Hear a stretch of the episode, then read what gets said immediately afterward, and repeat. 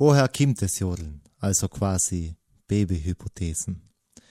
Im Buch Jodel, Theorie und Praxis von der Nadja Ress und der Franziska Wigger hat der Herr Max Peter Baumann sieben Entstehungshypothesen aufgereiht. Ich werde jetzt nicht alle sieben Hypothesen vorlesen, aber drei davon finde ich sehr interessant. Die Affekthypothese. Das Protoplasma des Jodelns ist der Affekt. Wenn gejodelt wird, so steht der Jodelnde unter dem Affekt, möglichst laut rufen und schreien zu wollen, wobei sich die Stimme überschlägt. Georg Simmel. Die Widerspiegelungshypothese.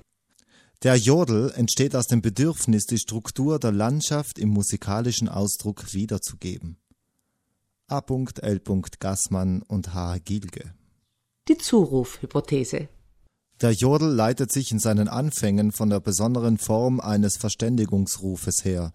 Wenn die menschliche Kontaktäußerung über größere Distanzen hörbar sein soll, wird der Signalruf instinktiv in hoher Stimmlage ausgeführt. W. Graf.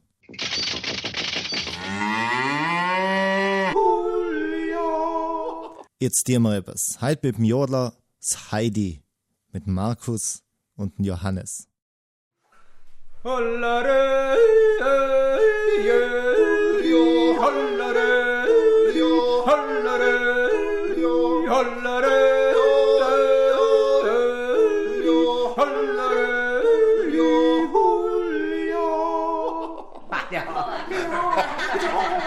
Gibt's nicht auch in der Kopf? Jodel,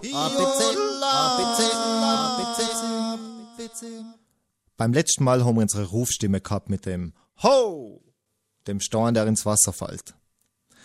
Unsere Bruststimme ist auch unsere Sprechstimme, haben wir gesagt. Meistens, denn ab und zu benutzen wir unsere Sprechstimme auch im Register der Kopfstimme.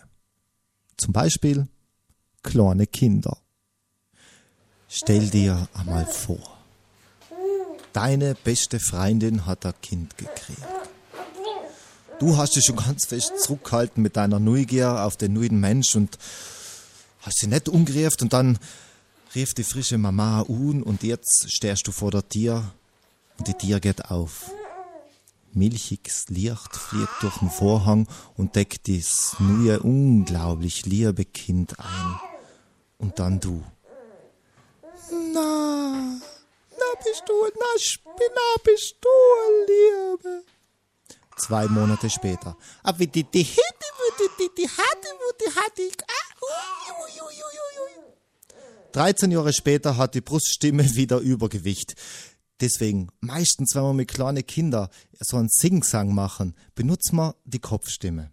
Jetzt die Übung dazu. Den Singsang mit dem Kind ansetzen, auf irgendeinem Ton liegen bleiben kurz stoppen und im selben Stimmgefühl wieder einsetzen.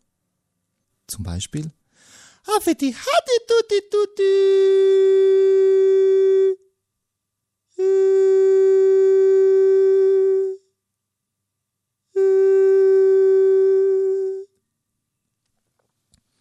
Oft ist die Kopfstimme anfänglich klein und leise. Das ist sie. Die Stimmlippen schwingen in der Kopfstimme nur mal zur Hälfte. In der Bruststimme schwingen die gesamten Stimmlippen, in der Kopfstimme nur mal ungefähr die Hälfte. Darum, sie ist am Umfang wahrscheinlich leise und helft ihr dabei, leise zu sein. Sie wird mit der Zeit mehr in Schwingung kommen und sich auch der Lautstärke der Bruststimme angleichen.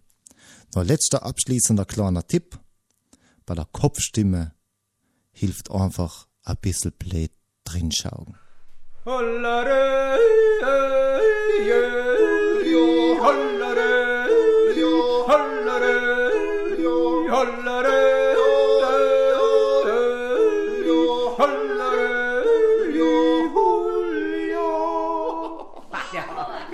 Nächstes Thema. Wechselformen. Gibt's auch in der?